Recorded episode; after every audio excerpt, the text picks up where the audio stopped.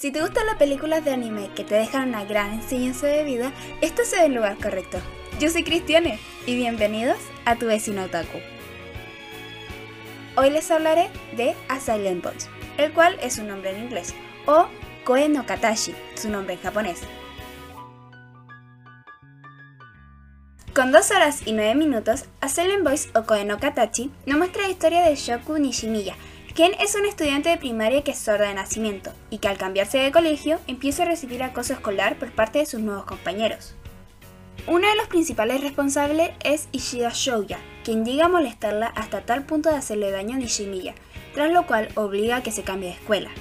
Como consecuencia, las autoridades del colegio toman cartas en el asunto y el curso señala como único responsable a Shouya, aunque todo el curso la acosaba, ya que apoyaban que Shouya le hiciera daño y hablaba mal de ella, esto lo hacían principalmente las niñas, y la excluían en la mayoría de las actividades. Luego, esos mismos compañeros que apoyaban la conducta de Shouya empiezan a alejarse de él, empiezan a excluirlo e incluso los supuestos amigos de Shouya se alejan de él y empiezan a juntarse con otros niños, dejando a Shouya solo. Años después, Shouya se arrepiente de tratar tan a a Nishimiya y la busca para pedirle perdón. Ella lo perdona y se vuelven amigos. Incluso Tuvieron un grupo de amigos donde todas la pasaban bien y salían a pasar el tiempo juntos, y se veía como tanto Shouya como Nishimiya la estaban pasando bien con su grupo. Pero no todo es color de rosas. Dentro de este grupo había dos compañeras de primaria Nishimiya Shouya, quienes también llegaron a molestar a Nishimiya cuando eran niñas.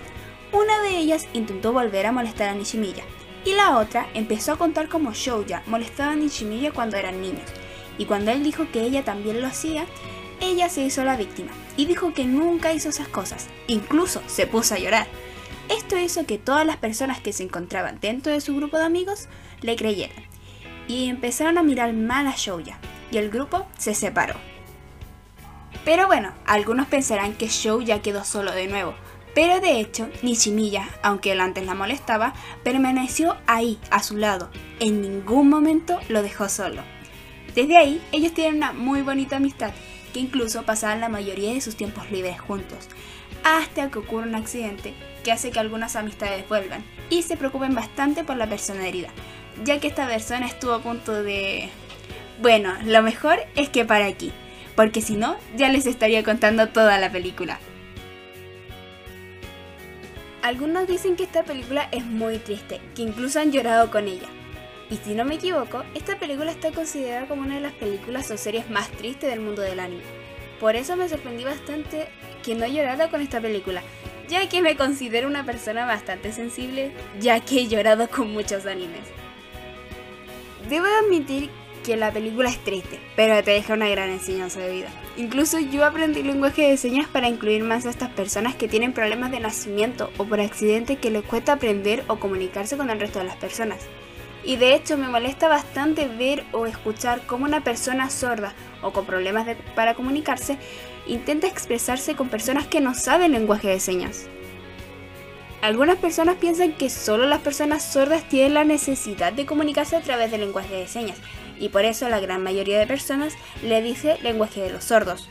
Pero de hecho también existen algunas personas que les cuesta comunicarse, y la única forma que tienen para expresarse es a través de este lenguaje. Pienso que todas las personas deberíamos aprender el lenguaje de señas, ya que de esta manera estaríamos siendo más inclusivos con este tipo de personas. He de admitir que aunque la película es triste, tiene algo que la hace tan pero tan buena y tan significativa. A mí por lo menos me hizo sentir una empatía con las personas sordas y mudas que tienen problemas con sus estudios o en su vida cotidiana cuando necesitan pedir algo y las personas no lo entienden. Las canciones de fondo de esta película son tan buenas que te hacen sentir que estás al lado de los protagonistas, te hacen sentir que estás dentro de la película y que estás presenciando todo en vivo.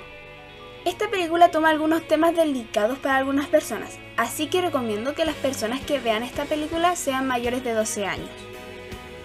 Esta película no tiene serie o alguna historia aparte, así que solo sería A Silent Voice o Koe no Katashi, la cual, como dije antes, dura 2 horas y 9 minutos.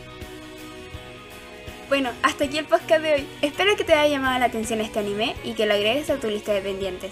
Les recuerdo que la próxima semana empieza el mes del amor, así que a partir de esta semana estaré recomendando animes de romance por todo el mes de febrero. Y sin nada más que agregar, yo soy Cristiane y te espero en el próximo podcast con otra recomendación de anime.